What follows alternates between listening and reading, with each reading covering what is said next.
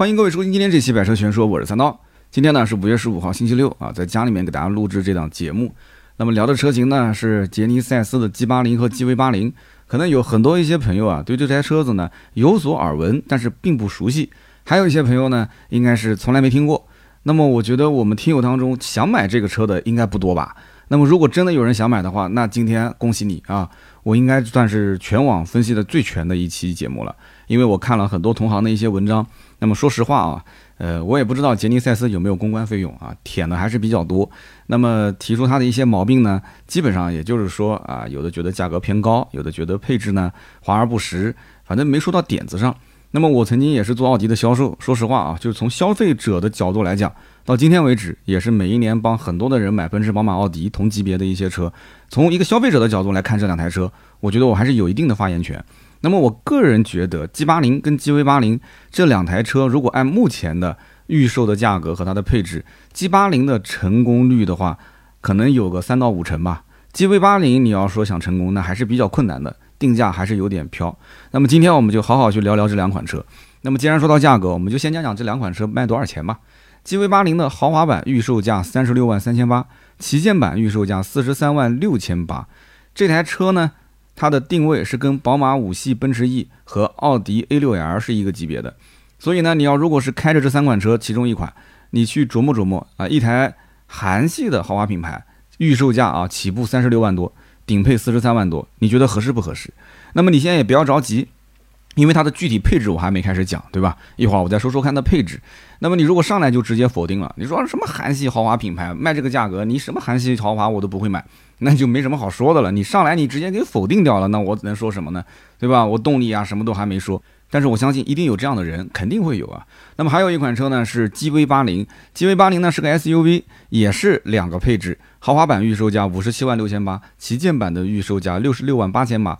那么毫无疑问，它的定位级别应该是宝马的 X 五、奔驰的 GLE 跟奥迪的 Q 七。那么好，价格说完之后呢，我先提出第一个问题点，就是它一共就两个配置，这两个配置之间的差价七到九万，七到九万，这个应该说是非常大的一个差价了。因为你看，奔驰、宝马、奥迪也好，还是凯迪拉克、沃尔沃啊，或者是捷豹也好，他们的所有的车型的。中间的配置差基本上三万到四万块钱，啊，三万到四万其实让很多人都很纠结，要不要多花这么多钱，啊，就是有的时候你花个四五十万买车，也不一定说你就不缺那三五万块钱，好多人都是顶到喉咙去，顶着很大的压力买这个车的，要贷款啊，你如果多个四万块钱，三十六期的贷款，每个月多还一千多块钱呢，有人想说开三五十万的车还差每个月还那一两千块钱，超前消费嘛，都懂的，对不对？要个面子嘛。那么我们就说一说这个差价合不合理啊？首先，刚刚前面讲了，同级别其他的车没有这么大的差价。那么这个车在国外，比方说北美市场，它也是有在售的，而且比我们这个在售时间至少要早一年。那么北美市场卖的也很好。那么我们以 G 八零为例，因为现在预售的版本全部都是四驱，所以呢，我们就只能在北美市场找到它的相应的。啊，同排量二点五 T，同样的四驱的配置，那么找一个低配，找一个高配，那么结果找下来，它的低配五万零八百五十美金，高配五万九千一百五十美金，也就是说两者之间的差价在八千三百美金。那么这个差价如果折合人民币的话，在五万三千多块钱，五万三千多，如果再加上税费，那么差个七八万也很正常啊。可是我觉得不应该这么理解啊，因为你如果在美国，你赚的是美金，然后呢，你花的也是美金。你在中国，你赚的是人民币，你花的也是人民币，那你没有发现美国那边差八千三百美金，中国这边差了七到九万人民币，那相差十倍啊！所以这个你觉得合不合理？你自己去掂量好吧，自己去品啊，去细品。那么同时还有一点就是，G 八零和 GV 八零在北美市场其实属于同一个级别的车型，所以呢，这两款车在北美市场的起售价其实是差不多的。北美市场 G 八零的起售价四万七千七百美金，而 GV 八零的起售价四万八千九百美金。两款车是同样的动力，都是二点五 T 加一个八速的手自一体变速箱。所以你想想看，G 八零折合人民币三十一万，GV 八零折合人民币三十一点五万。那到了中国之后呢？GV 八零的起售价竟然要比 G 八零高出了二十一万三。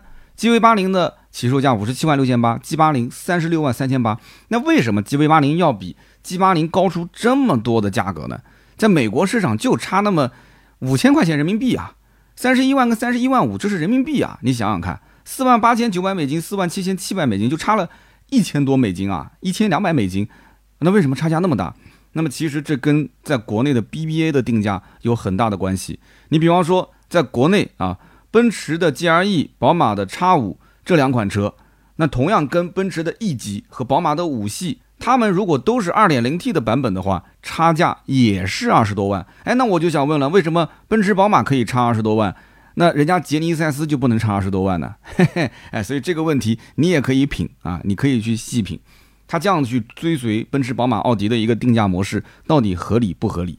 所以这里面呢，我觉得 SUV 在中国是有一定的溢价成分在这里面，轿车相对来讲还合理一些。其实很多 SUV 的定价并不合理，可是它越不合理，它卖的越好。嘿，你说奇怪不奇怪？对不对？所以在这个级别里面，你就会发现品牌是碾压一切，并不一定说产品的配置越高啊，所谓的什么材质怼得越豪华，看上去豪华，用起来也摸上去都很豪华。它不一定能成功啊！它不是说要这个产品的功能性要多好，而这个品牌、品牌、品牌非常重要。而且同级别当中，你要说动力，你要说营造豪华感，那人家林肯的飞行家 3.0T 双涡轮增压，而且搭配的是 10AT 的手自一体变速箱，账面参数可以说是碾压。那这个车子又国产，国产之后又降了好多万。那么这台车子，你说哪一点不如杰尼赛斯 GV80 呢？好了，打住，再说下去的话，这台车子就好像大家都没什么兴趣了。那么我们接着说一说这个品牌到底是怎么来的啊？杰尼赛斯的英文其实它的中文的意思叫做起源，所以当然就说说它的起源了呗。这台车在中国市场曾经换过三个名字，那么第一次叫做劳恩斯，第二次叫做杰恩斯，那么直到今年终于开始啊叫杰尼赛斯。那么为什么老是换名字呢？那其实不就是卖不好吗？卖得好怎么会换名字呢？二零零三年的时候，韩国现代汽车启动了一个叫做杰尼赛斯车型的项目，记住了啊，是杰尼赛斯车型项目，不是品牌项目。那么后来呢，这个现代呢花了三年的时间，五点三三亿的美金的投入，那么最后在二零零七年纽约车展上正式的亮相了。那么并在同年的十二月，也就是年底开始进行量产。但是这个时候的杰尼赛斯它并不是独立的品牌，它只是车的名字。二零零八年九月的时候，这台车引入到中国市场，但是引入到中国市场，它不叫杰尼赛斯，哎，非常神奇，它竟然换了个名字，叫做劳恩斯。那么这个劳恩斯呢，还不只是一款车，劳恩斯有两款车，一款呢是轿车，它就叫劳恩斯，还有一款呢是我们非常熟悉的小跑车，叫做劳恩斯酷派。那么很多年轻时尚，而且呢在十多年前就已经是。个这个这个收入比较高，或者是父母的收入比较高的话，应该是开过这一款小跑车，而且呢，十车九改，改装的特别多。劳恩斯酷派还可以，本身就是个跑车嘛，对吧？价格呢，各方面改装空间也比较大，价格也合理。我觉得这个能见度啊，反而比这个叫做劳恩斯的轿车还要高。劳恩斯，你可以到二手车市场上去搜一搜。啊，或者是在网上找一找，基本上你是看不到的。全国估计就那么几台车，很多人也不卖了，也知道卖了不值钱，所以整个国内其实销量啊是惨不忍睹的。甚至于这台车子在北美市场，在他的韩国老家卖的也是磕磕绊绊。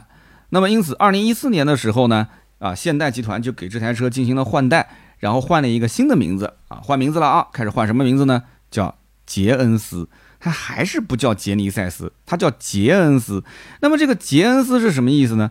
你要如果了解之前的劳恩斯的话，你就知道它这个标志本身长得就像一个小宾利，两边带翅膀，然后这个宾利的中间它是一个英文，之前叫劳恩斯，所以它的英文呢就是 R O H E N S，后来变成了杰恩斯呢，那就是现在杰尼赛斯的英文就是 G E N E S R S，但是英文都变回来了，但是它。中文还是不叫杰尼赛斯，还是叫杰恩斯，所以呢，它还是一个车型的名字。那么，直到二零一五年的十一月份啊，现代汽车终于下定决心啊，看着别人的豪华品牌都是吃香的喝辣的，他自己就也很想做豪华品牌，因此决定把杰尼赛斯作为现代旗下的高端品牌独立出来，而且是全球市场独立出来，不是说就中国一个市场啊。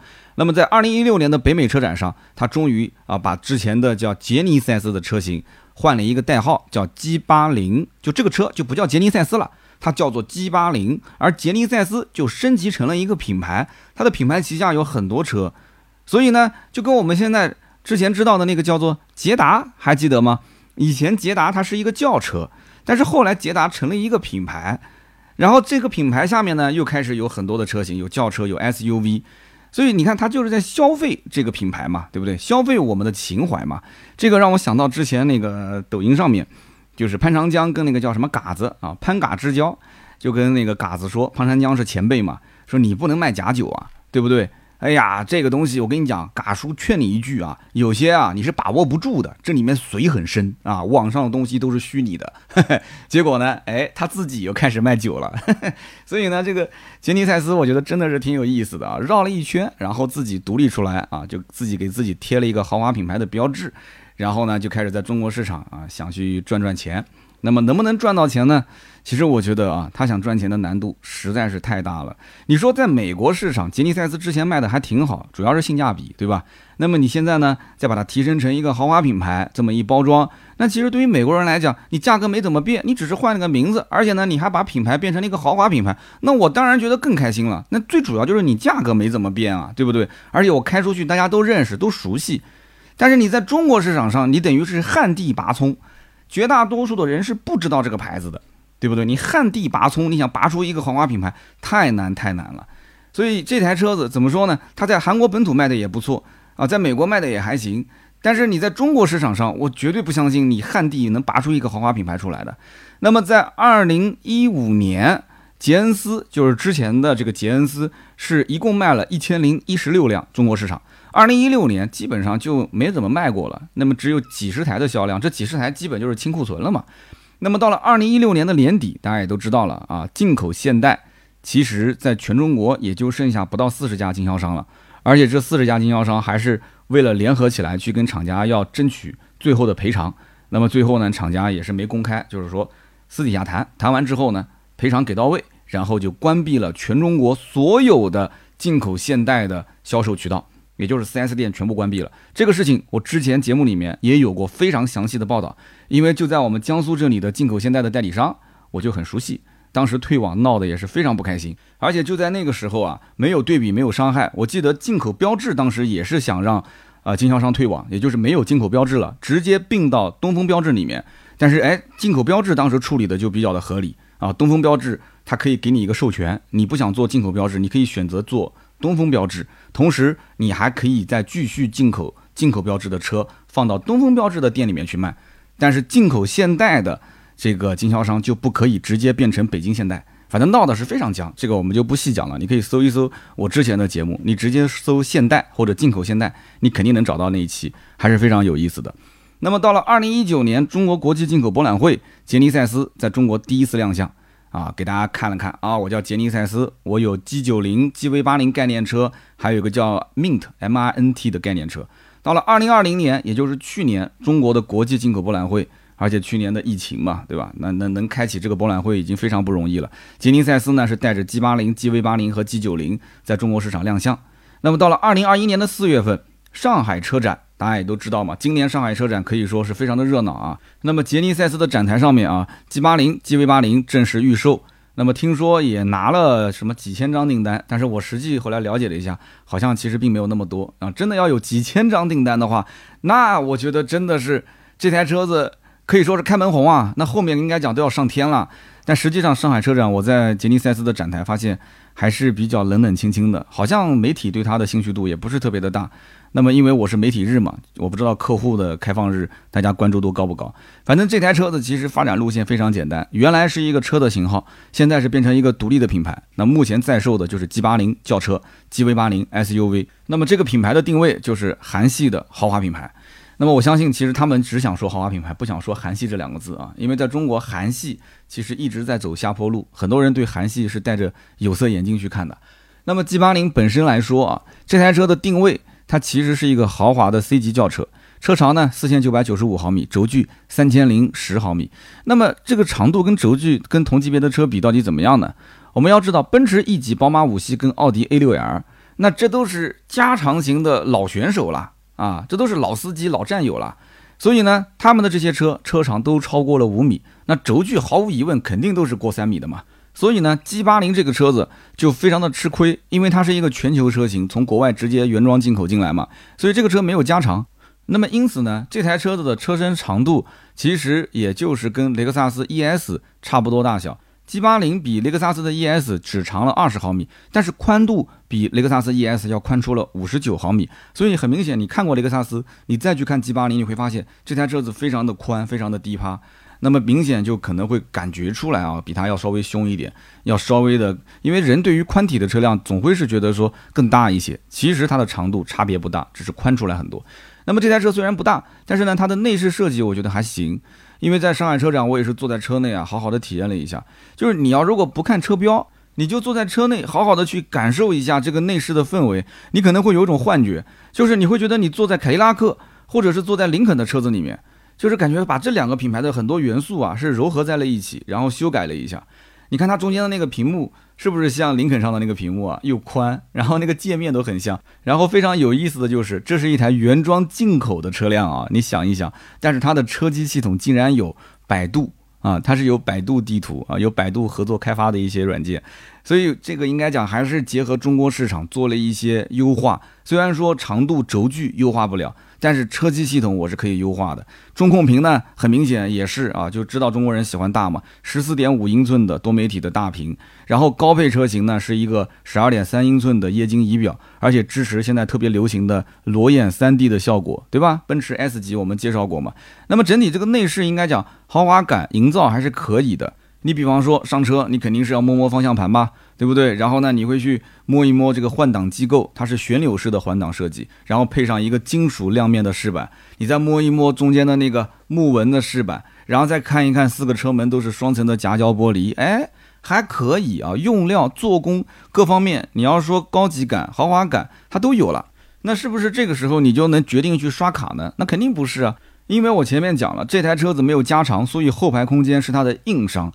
那么既然后排空间没有增加，那这台车是不是操控会很好呢？因为我没有试到，但是目前账面参数来看的话，2.5T 四缸发动机，304马力，422牛米，还可以。就这个动力基本上快要赶得上六缸的奥迪 A6 的 3.0T 了。那么跟其他的同级别 2.0T 的版本对比的话，那应该说账面参数是甩开同级。啊，应该说是甩开同级，所以你要到时候开一开，如果这个变速箱很聪明，没什么问题，开起来升档降档都很聪明、很迅速的话，哎，那我觉得那可能运动层面上来讲，也可以给它一些加分啊。它也是电控悬挂，所以呢，你要如果说开了这台车，觉得哎操控性也很好，开起来很舒服，然后这个内饰设计，我觉得应该不会有太多人去给它减分吧。那么同时，这台车的舒适度，我刚刚讲了，双层夹胶玻璃也都有了，如果到时候车内的安静。静音做的也还可以，因为林肯也是双层夹胶玻璃嘛。林肯大陆，如果你当时觉得开的也不错，但是它的发动机变速箱技术相对比较老，所以你把它给 pass 了。那你看看这个车，捷豹的 XFL 是配置比较低嘛，林肯是比较舍得给配置的。那么这台车如果又舍得给你配置，然后它的技术也相对比较新，那价格又比较合适，哎，我觉得所以 G 八零可能还真的有人会去买，但是就是最后剩下来一个品牌，就这个品牌到底你认不认？你如果一听到豪华品牌，然后韩系，你立马就打退堂鼓。你说韩系不可能做豪华品牌，你只有德系才等于豪华品牌。那这样的一类的人，我觉得你讲再多，他不会去买的。还有一些人退而求其次，他可能觉得说，哪怕我不买德系豪华，我至少得是日系豪华。那除了日系跟德系，其他的我一律不碰。那对不起，我再说多的也没有用。你比方说，我跟你讲一讲它的配置吧。这台车子豪华版的配置，它有电子控制悬架，那么有十个安全气囊。高速公路驾驶辅助系统、车道保持系统、盲区防碰撞辅助系统、前方防碰撞辅助系统，甚至于它还有电吸门，三十多万的级别啊，配个电吸门，然后全景天窗，还有八英寸的彩色液晶仪表啊，它不是全液晶仪表，低配是个八英寸的，然后中控都是一样的，十四点五英寸的一个中控屏，然后还有一个数字钥匙，还有空气净化系统、前排加热和通风座椅，这是它的入门的版本，配置应该讲不低了。那么旗舰版本在这个基础上还多出了后排的遮阳帘，还有莱西康的一个十八扬声器的音响系统。莱西康这个牌子呢，可能一些人不太熟悉啊，但是如果你坐过劳斯莱斯或者是开过劳斯莱斯，你就知道啊，劳斯莱斯的车上这个品牌音响是标配，哈曼旗下的一个品牌。那么同时呢，它还有一个十二点三英寸的全液晶仪表啊，带裸眼三 D。然后还带 HUD 的抬头显示，驾驶位置是十六项的电动调节，后排还带两个娱乐的系统啊，两块屏，后排还有加热和通风座椅。所以你会发现，你如果买到旗舰版的话，那舒适性的配置会更高一些，同时呢，它对于后排的照顾也会更多一些啊，可能是商务接待啊，各方面，包括你家庭出游，你觉得说对后排要多照顾一点，你就买这个版本。但是这些配置听上去是很香，可是价格也很贵啊，你差价将近七万块钱，你舍不舍得？所以呢，我们综合来看啊，豪华版的配置本身就不低。如果说要让我去预测，那肯定是今后买豪华版的人占到八成以上，而买那个顶配的可能只有那么一两成的人。这个豪华版有电吸门，有预感知的电子控制悬架，这已经完全够了。它玩的就是一个差异化，就是我不买 BBA，我买你，你有哪些东西是 BBA 给不了的？那么这些东西它适不适合我去用？我看不看得上？这个很关键。那么豪华版有一个问题是什么呢？它只是标配十八寸的轮圈，而且它不能选配十九的或者是二十的，就是十八给你就是十八。但是旗舰版它标配十九的轮圈，那么同时有两个造型可以选择，所以你看它就有点欺负人了嘛，对不对？我连选都不能选，结果你是十九的轮圈还能选两个不同的样式，同时如果加钱可以选装二十的轮圈。那你看这待遇完全是一个天一个地，是吧？那么同时你要如果买旗舰版，你还可以在标配真皮内饰的基础上选装哪怕的真皮内饰，但是豪华版它给你只是一个皮革内饰，你最多可以加钱选真皮内饰。而且非常遗憾的就是豪华版没有全液晶仪表，我觉得这个是可以有的，毕竟是一个后发制人的二线豪华品牌。那这个东西也是很多消费者特别在意的，我觉得也没有多少钱的成本，你其他的该给都给到位了，你为什么这个东西不给呢？真的是失策，我觉得是。所以官方，我个人建议后期可以稍微灵活一点啊，在基础的豪华版的配置上面多给一点选装的机会啊，给点机会总行吧。那么我们再说说这个车到底香不香？其实从品牌力上来讲，G80 肯定是比不过 BBA 这些传统豪华品牌。那么杰尼赛斯本身的历史就很短，而且之前在国内，说实话啊。它是有这个前科的啊，退出过中国市场。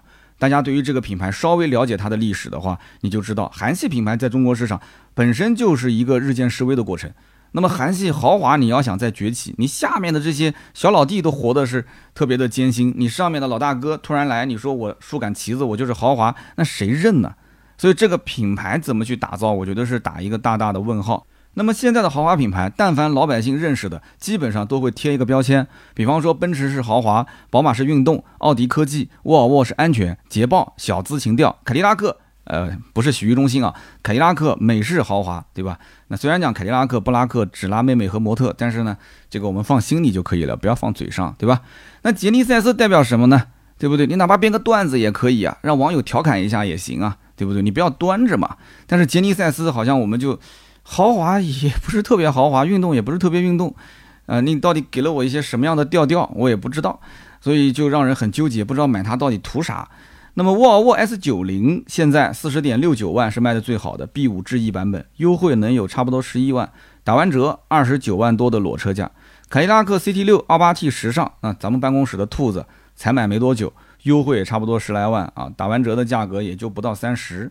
还有这个捷豹的 XFL 两驱的赛骑版，官方指导价四十二点零八万，优惠差不多十三万。哈，我的女儿同班同学的爸爸前段时间刚买的，裸车价也就是二十九多一点点。那么 4S 店还能再送很多的一些装潢和保养，应该说性价比也是无敌了啊。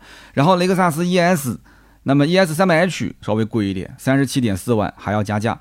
那么 ES 两百很便宜啊，它的官方定价就二十九万。虽然说只是个二点零自然吸气发动机，但没关系啊，很多人就认雷克萨斯，二十九万也要差不多加个一万多的装潢。二线豪华品牌基本上除了雷克萨斯这种我们就不谈了，其他的捷豹、凯迪拉克、沃尔沃，你看它的优惠幅度都是十万起步的，打完折之后的价格都是在二十九万多一丢丢啊，所以你想想看这多凶啊，全都是在大幅的让价、大幅的优惠。那么再看 BBA，那 BBA 就很凶了。奔驰的 E 级因为是刚换代嘛，E 三百 L 运动时尚四十七万九千九，那么这个车呢优惠大概三万多一丢丢。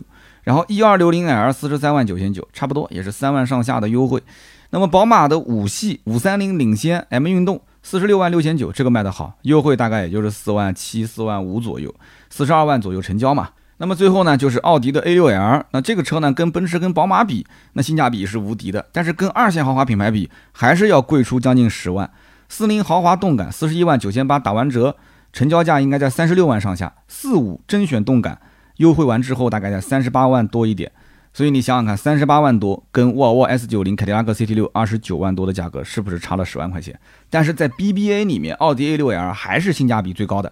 所以你看，你说一个杰尼赛斯的 G 八零，你定这个价格，你如果不优惠的话，你跟谁去对标呢？你比起沃尔沃的 S 九零、凯迪拉克 CT 六跟 x F L 贵出了将近十万，但是你跟宝马、奔驰跟奥迪比，好像是比五系跟奔驰 E 便宜一点。那跟奥迪比起来的话，奥迪打完折的价格跟你其实是差不多的。我是选个奥迪 A 六呢，我还是选一个杰尼赛斯的 G 八零呢？大家也可以在我们的评论区告诉我你的答案。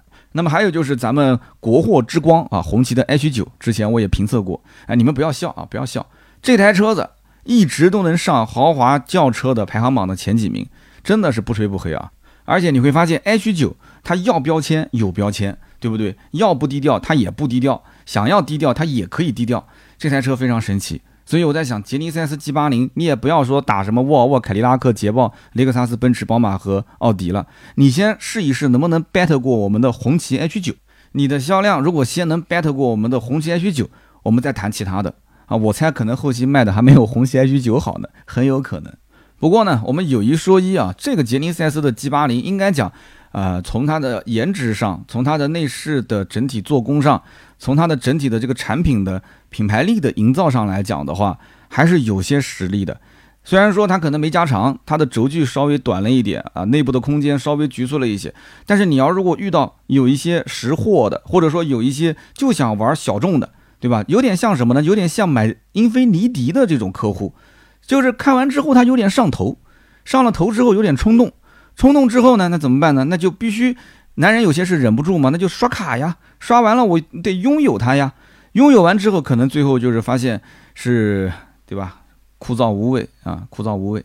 然后呢，就会发现二手车市场上就出现了很多的一些 G 八零，就是有的时候你早点卖还能稍微损失小一点，那越往后放可能损失越大，这就是这种小众车子到后面的一个结局嘛。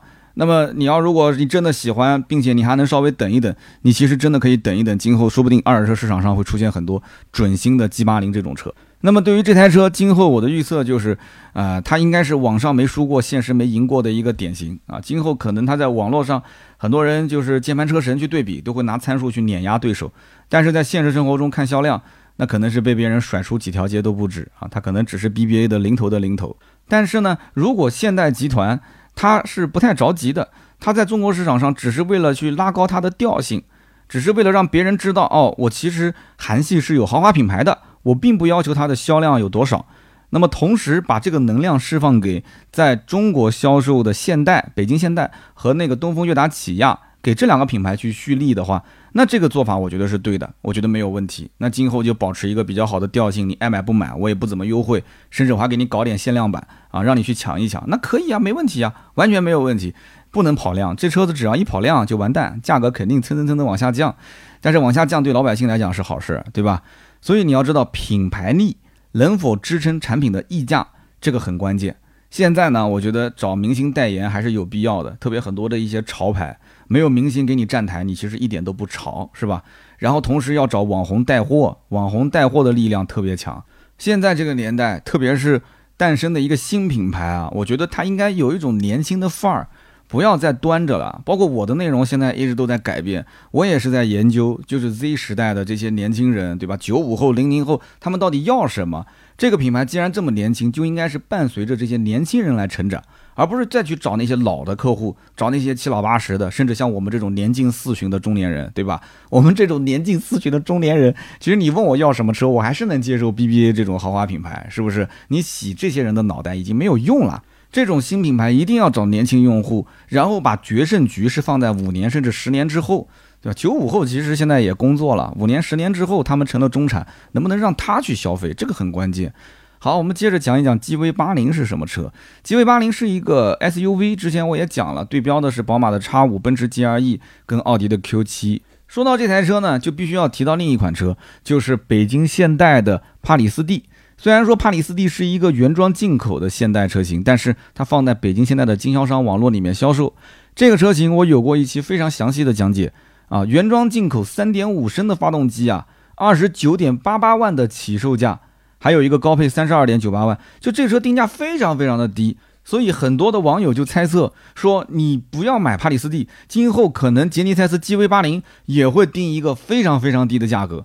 当时看到这样的一些言论，我其实也做过解答，我跟大家讲，不用等，这两个完全不是一个概念的车，不管是外形、内饰还是动力，甚至它的定价。你根本就不要指望说 G V 八零将来会定一个很低的价格，因为杰尼赛斯这个品牌在中国市场，它就是要树高端的，它再便宜再便宜，它不可能说飞行家国产也就是卖那个价，然后宝马的 X 五、奔驰的 G R E，包括奥迪的 Q 七，它的定价也是在一个合理的区间当中，而且它还有个低配的二点零 T，所以这台车的价格一定是贴着 B B A 的低配以及二线豪华的中高配这个区间来走的。所以你看，现在的杰尼赛斯 GV 八零五十七点六八万到六十六点八八万，不算低，但是绝对也不算高，它是个中规中矩的价格。那么 GV 八零这个车是目前杰尼赛斯最高端的一个 SUV 车型，是中大型的一个五座也有七座版的这么一个 SUV 车型。那么他们旗下其实将来会有很多车，包括 GV 六零，GV 六零是一个纯电 SUV。那目前只是一个谍照的阶段，还有 GV 七零，GV 七零比 GV 八零要稍微低一个档啊，它是中型 SUV，对标的是奔驰 GRC、宝马 X 三跟奥迪 Q 五。目前车型已经是发布了，但是年内只在海外上市啊，在中国市场可能要等到明年。还有一款呢是比 GV 八零定位更高的，叫 GV 九零。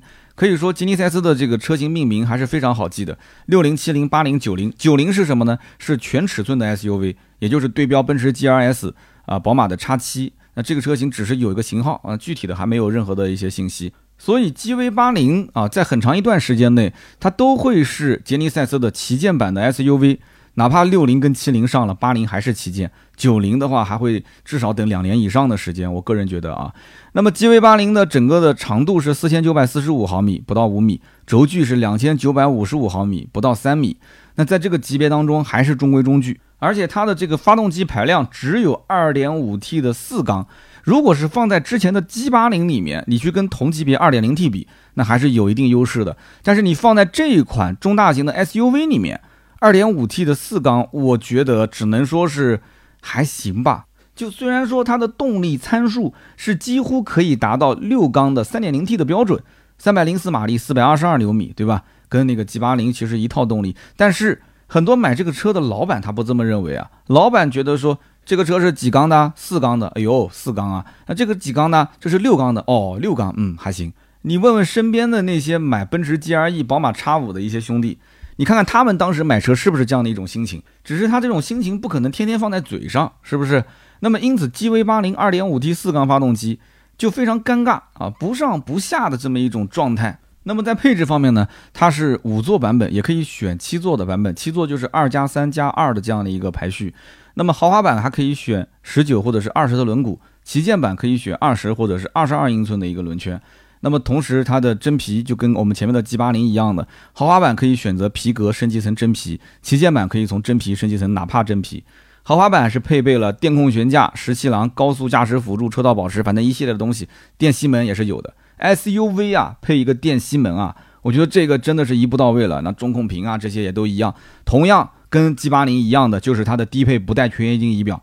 其实你的价格都比它贵了二十来万了，我就搞不懂它为什么低配还不配全液晶仪表，还要等到旗舰版的上面才会配全液晶仪表。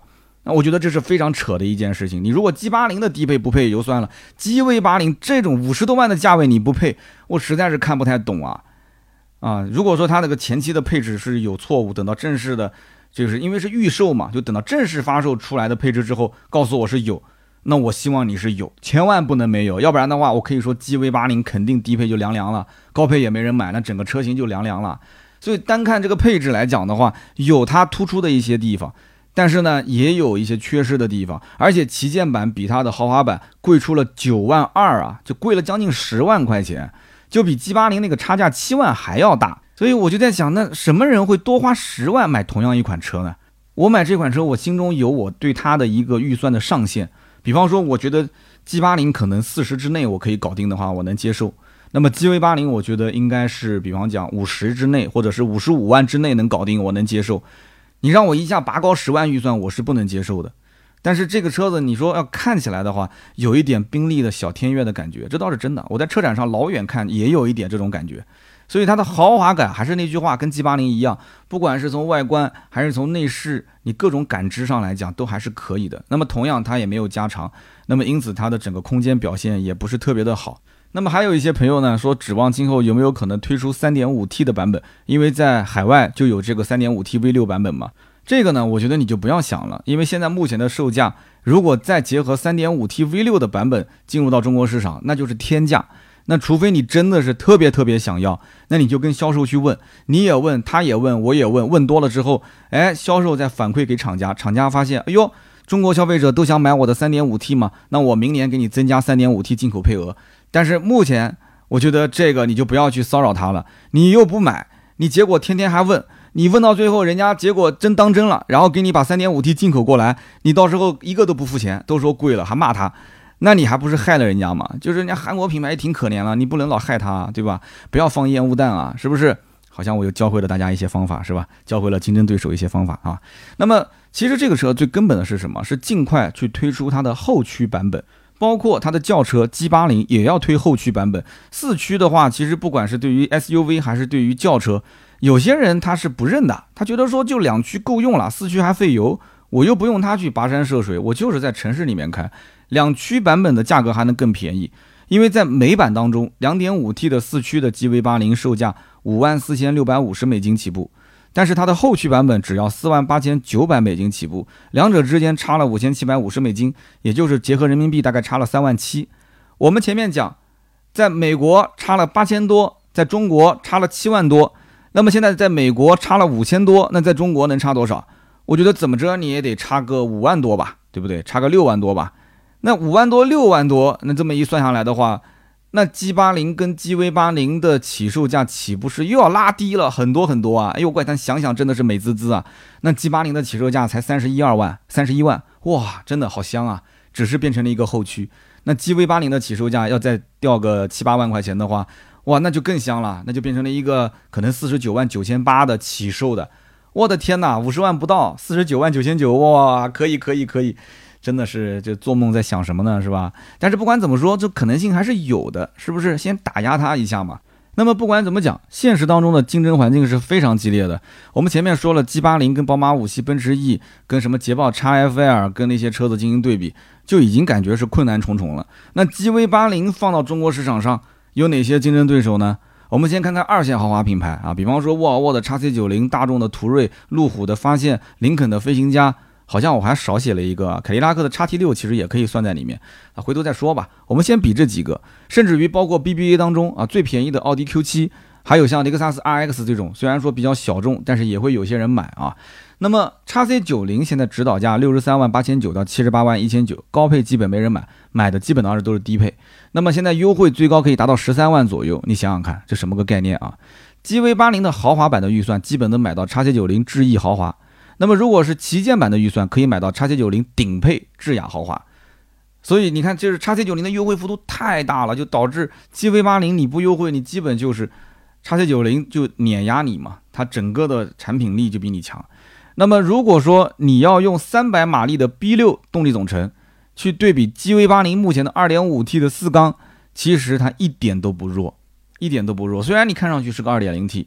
那么同时，人家还是自带七座，你这还得是选装七座，是不是？那么沃尔沃呢？它也是进口的身份，它也有不错的品牌力嘛。那么叉 C 九零对它来讲杀伤力还是挺大的。那么最后一句是杀人诛心的话，就是叉 C 九零很快要国产，国产之后价格还会再进一步拉低啊，配置可能还会增加，就更加的凶猛了嘛。那么接下来就是我们看途锐，啊，途锐很有意思啊，途锐这个车呢看起来很低调，其实能见度还是挺高的。我们在帮听友买车的过程中，也经常能看到有人要买途锐，它的售价区间从五十九万一千八到八十二万一千八，行情好的时候，这个车能优惠十多万。那么很多都是买二点零 T 的嘛，虽然我是好言相劝，我说玩这个车子呢，最好是直接上三点零 T，因为它的底子比较好。那么三点零 T 的版本是三百四十马力，所以你 GV 八零的二点五 T 四缸放在它面前，就基本没什么优势了。那你如果说它是个豪华品牌，豪华品牌和品牌认知度，这又是两个概念了。那大众的品牌认知度就不要说了嘛。途锐，我相信还是有不少人能认出来的，也知道这车不便宜，是不是？那么到底是买一个六缸的 3.0T 的途锐呢，还是买一个四缸的 2.5T 的 GV80 呢？这个你来算这笔账好不好？我不太会算。GV80 豪华版的预算基本就能买到一个 2.0T 版本的途锐，还能绰绰有余。但是你要买一个旗舰版途锐的 3.0T 的预算，你肯定也是够了。所以你只能说是一个是非豪华品牌，一个是豪华品牌。你其他的其实怎么比，我觉得途锐的性价比都比它要高。那么在同级别当中，就唯一一个问题，途锐是五座，全系都是五座，它没有七座。你要非七座不买，那没办法，对吧？那你就只能买 GV80 了。但 GV80 第三排怎么样？你自己要去试一下。那么还有一个比较有意思的车，就是路虎的发现五啊，发现五的价格其实现在也非常好。那么官方指导价从六十六万九千八到八十三万七千八，那么可以优惠差不多十万上下。那么之前啊，现在可能稍微少一点啊，六到八万。之前十万上下的优惠，你说算下来的话，是不是也是落在了 G V 八零这个区间？那路虎发现五是一个非常有特点的车，平时在市区开，这个造型也很特别，开出去呢也也也很有这种风格，对吧？那么如果你想去霍一霍，哎，你也可以开出去越野啊，它的越野能力、全地形系统也很强。但是我要说一点，这台车虽然起售价比较便宜，但它配的是 2.0T 发动机，绝大多数买发现五的客户预算是比较高的。基本是不会在意这中间差价四五万块钱，没关系，差个五万块钱我接受，我忍了，我直接上三点零 T，啊，所以如果是上三点零 T 的话，那基本上你就应该是 GV 八零旗舰版的预算，旗舰版的 GV 八零跟三点零 T 的发现五基本差价是不大的啊，所以呢，你到底怎么选，那你就得去细品一下了。那么接下来呢，就是很多人一定会去对比的，拿 GV 八零对比林肯飞行家。林肯飞行家因为国产之后价格又官降了嘛，所以指导价五十万九千八到七十五万九千八。那么这台车呢，在中大型 SUV 里面都算是体型比较大的，它的车长是超过了五米，轴距超过了三米。那么国产之后呢，它现在优惠还能再给你一个两万甚至更多。那么飞行家跟 GV80 在调性上很像，我之前也说了，如果你不去看那个标，你会觉得 GV80 很像是一个美系豪华品牌。所以现在的汽车市场特别有意思啊，叫美系车不再粗犷了，韩系车不再廉价了。所以我不知道德系车有没有感到压力山大了，哈哈。那么飞行家的优势是在于什么呢？它除了七座的盖板之外，它全系都是舒适性更高的六座版本，六座就相当于后排啊，就是第二排是两个独立座椅，所以对于二孩家庭就完全够用啊。那么再给你一个三百五十五匹的大马力三点零 T V 六的双涡轮啊，这样一个发动机。那应该讲非常的奥利给了，所以飞行家卖的确实也很好。那么之后我讲的一个叉 T 六嘛，叉 T 六因为节目里面有非常详细的讲解，今天我也不展开来聊了，也是同样的道理啊，美系豪华，然后配置也足，优惠呢也还可以，整体性价比也挺高。所以有飞行家跟叉 T 六两台车顶在前面，你说 GV 八零，你甭管是豪华版还是旗舰版，你如果不优惠的话，那飞行家的中配。飞行家的次顶配，凯迪拉克的中配，凯迪拉克 XT6 的次顶配，你到底怎么选？你觉得 GV80 香在哪儿？你告诉我，对吧？G V 八零你说旗舰版的预算裸车六十多万、七十万，你为什么不去考虑一下这几款车呢？那么最后我们再说说 BBA，BBA，那我们就拿二点零 T 的入门版来说吧。，Q 七的二点零 T 指导价六十八点八八万，还能优惠个几万块钱。因为它的内饰改了，加了一些配置之后呢，现在比较的飘啊，有点飘，所以优惠不太大。哎，不要着急，再等等。现在疫情阶段，它这个进口确实也是配额不是特别的多，将来一定会优惠更多。但是 GRE 跟 X5 基本上就没有什么优惠了。不过呢，2.0T 版本的起售的定价还好，都是六十九万九千八跟六十九万九千九，七十万不到。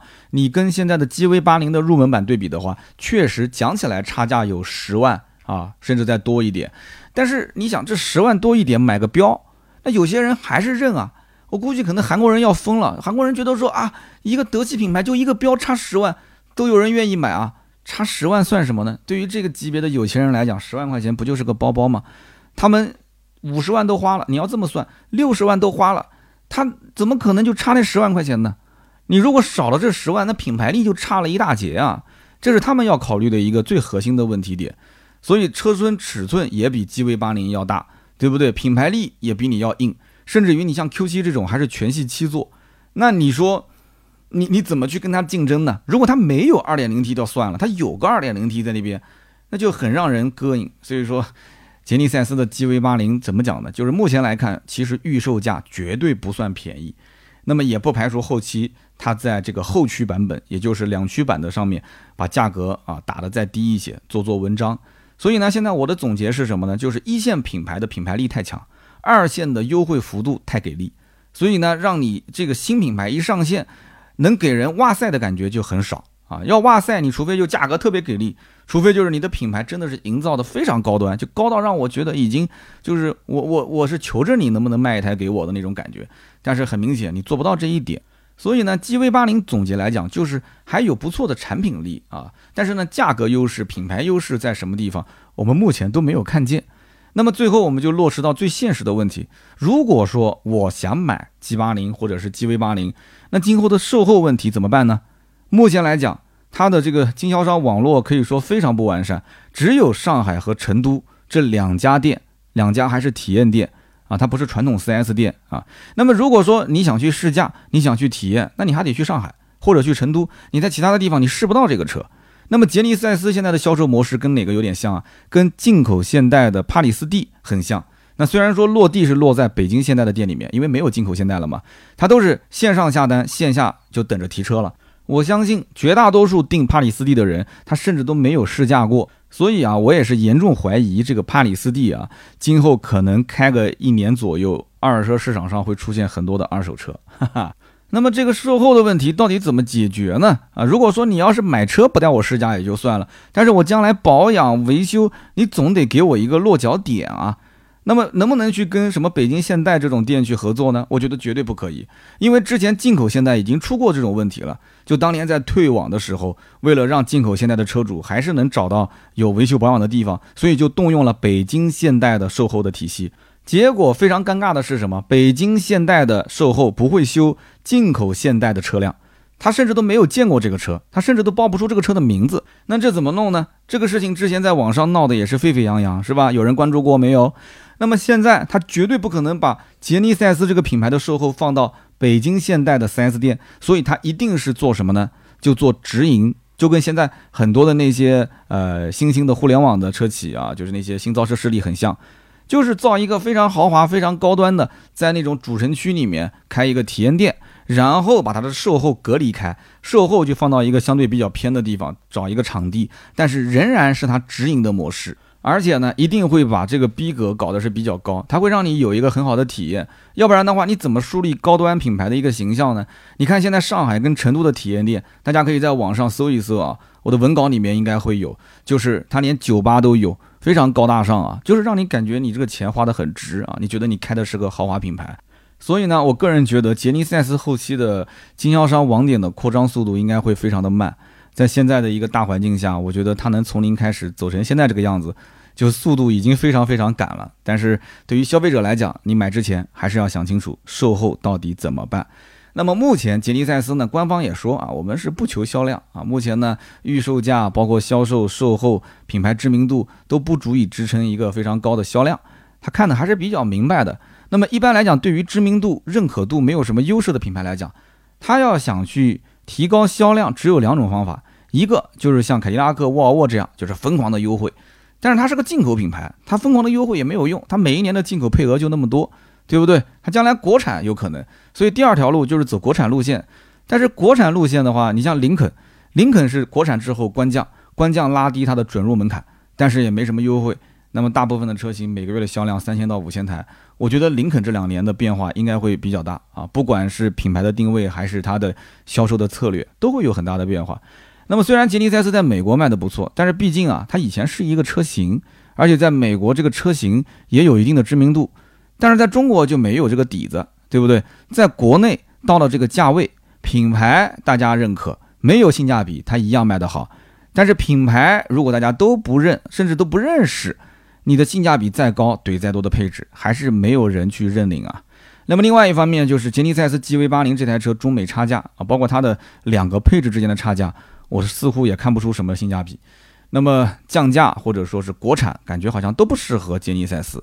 那么杰尼赛斯那怎么办呢？那是不是能坚持这种，就是干脆做个小而美的啊，网络稍微少一点，然后呢神秘一点，就开几个高端的体验店啊，没事呢就带一些全国各地的这个叫什么核心的客户人群过来一起体验体验啊，撑撑门面，只服务少数的 VVIP，搞得神秘一点，动不动以后搞点什么限量发售啊，我觉得这种也不一定是一个坏事，对吧？之前进口现代啊扩张的这个结果。那其实结局是不好的，这也是个活生生的例子啊。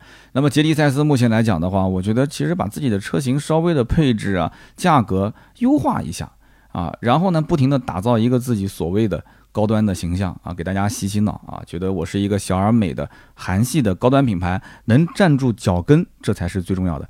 好的，那么以上呢就是今天关于杰尼赛斯 G 八零 GV 八零的所有的内容，感谢大家的收听和陪伴啊，也可以把这期节目呢转给你身边那些啊平时跟你吃饭吹牛逼聊到过杰尼赛斯的人，让他去听一听我是怎么理解的。啊，那么同时呢，身边买什么宝马、奔驰、奥迪呀、林肯、凯迪拉克、捷豹的，你都可以推给他们去听一听。我觉得他们应该听得会津津有味。哦，原来还有这么一个牌子，哦，原来是这么一回事，可以转发一下。那么同时留言互动是对我最大的支持。下面呢是关于上一期节目的留言互动，我们对于每期节目的留言区都会抽三位啊，赠送价值一百六十八元的芥末绿燃油添加剂一瓶。上期节目呢，有一位听友啊，叫做 XQLIUS，他说。二零一六年、二零一七年左右，我关注明锐很长一段时间。我主要关注的是明锐的旅行版。那么就等三刀说这个车。结果那段时间，三刀你太飘了，大部分聊的都是豪车。结果呢，我就一直在犹豫当中。那么最后呢，还是选择了放弃啊。一个瓦罐粉没有开上瓦罐，三刀你要背这个锅啊。明锐也要背这个锅。那么首先我要告诉你啊，明锐背不背这个锅呢？那是明锐的事，但是我肯定不背这个锅。我明确告诉你，二零一七年七十七期节目，明锐旅行版成都车展，长城收购吉普，我做过一期专题。二零一七年一百零二期节目，明锐旅行版和名爵 MG 六的相似之处，我也做过一档节目。所以说呢，二零一七年我一共做过两期节目聊明锐旅行版，而且我还曾经有一个明锐旅行版的车主送了我。就是他几十年收藏的杂志，大家如果老听友有没有印象啊？当时我在聊他送我杂志的那一期，我曾经也提到过明锐旅行版，所以我至少聊过三次以上。那你不买明锐旅行版的这个车子，你把锅甩给我，甩给明锐，我觉得这是不对的。你应该好好的反思反思这个问题到底出在谁身上啊？那么下面一位听友呢，叫做三十迈狂飙。他说：“我自己呢是斯柯达柯迪亚克的车主，对于斯柯达品牌是恨铁不成钢啊。说句老实话，大众的车开的也不少了。相对于斯柯达的这个品牌来讲的话，大众呢更加中庸一些，斯柯达呢更运动更好开一些。但是这个品牌它就是起不来，主要原因就是同质化太严重了。明锐、速腾、朗逸、宝来都是走家用路线，感觉级别之间也没什么差别，就是斯柯达的这个明锐竞争不过他们，但是呢他又不愿意另辟蹊径。”其实完全可以走运动路线，把它搞起来，外观更加的风骚一些。你看那个名爵六啊，那个车子多么骚啊，是吧？所以斯柯达其实把品控做好，然后再像名爵一样走运动路线，完全是 OK 的，是不是？而且都是上汽的产品，是吧？哎呀，上汽大众、斯柯达、上汽名爵、上汽荣威，真的是，就是斯柯达的领导也是唉声叹息啊，就是说。这个很多的限制条件、内部条件，就是它完全能独立出来是最好啊！不要在上海，干脆把斯柯达搬到南京来吧。然后我来做它的营销总监，是吧？好，我们下一位听友叫做代代 R A U L，他说我们家都是斯柯达的老用户，我的爸妈是明锐一四款啊，就是赶着他在换悬挂之前买的最后一批一四款，很识货。然后呢，他说我呢是去年刚换的柯迪亚克 GT 顶配，之前是零九款的老明锐。也就是说，他们家有过两台明锐啊，然后一零年买的时候，当时没什么优惠，比朗逸还要贵一些。开了十多年，除了换了几个易损件，其他没毛病。最后置换了三万块钱。我的叔叔开的是斯柯达的昊锐，开了八年多，他说这个车开得很舒服，也不会再换了啊。昊锐就是后来的速派啊。那么再说说这个新明锐，那么这个明锐 Pro 呢，啊，其实它的后备箱就是再怎么缩。已经很大了啊，它比同级别的车后备箱都很大，它的顶配该有的也都有，甚至有一些像我柯迪亚克 GT 的车上都没有它的这些配置，真的是香。所以呢，我准备给我老婆换一辆啊，把她的小 Polo 直接给退休了，然后呢，我再换这台车。但是我还要再观望一下，我老爸可能也要换车，我来看看顶配它的优惠力度有多大。反正抬头显示，我是绝对不怕他不送给我的。所以你看，这哥们儿是家里面这么多台斯柯达的车啊，死忠粉丝，同时他还想换斯柯达，那么你就看到了，其实有一些人他就认这个品牌的调性，但有些人呢，他上来就是一种很拒绝的态度，这个呢，我觉得也没办法，因为每个人有每个人的三观啊，每个人有每个人的生活方式，甚至从他的审美，甚至从他的预算啊，什么叫做性价比？是性摆在第一位的，还是价摆在第一位的？性就是性能嘛，价就是价格嘛，对不对？所以这个性价比之间，我觉得每个人都有自己不同的看法，那么也就导致了不同的结果啊。你看这个哥们儿很有可能就是下一位的明锐 Pro 的车主。好的，那么以上三位呢，就是我们上期节目的获奖的留言，每一位赠送价值一百六十八元的芥末绿燃油添加剂一瓶，也欢迎大家在我们节目下方多多留言。如果想要去加入我们的微信社群的话，可以联系盾牌啊，微信号四六四幺五二五四，也可以看看我们的朋友圈啊，有非常多的一些最近刚刚上的新品啊，我们的定制的 T 恤，我们定制的帽子，我们定制的啊，我们的车友会的车贴，还有最近很多夏天的一些汽车用品，在我们的朋友圈都能看到。朋友圈呢，嗯，大家也可以看看我们的平时的原创，可以多多的点赞支持一下。还有我的微博“百车全说三刀”，抖音号“三刀砍车”都可以关注关注，有很多的原创内容哦。好的，今天这期节目就到这里，我们下一周接着聊，拜拜。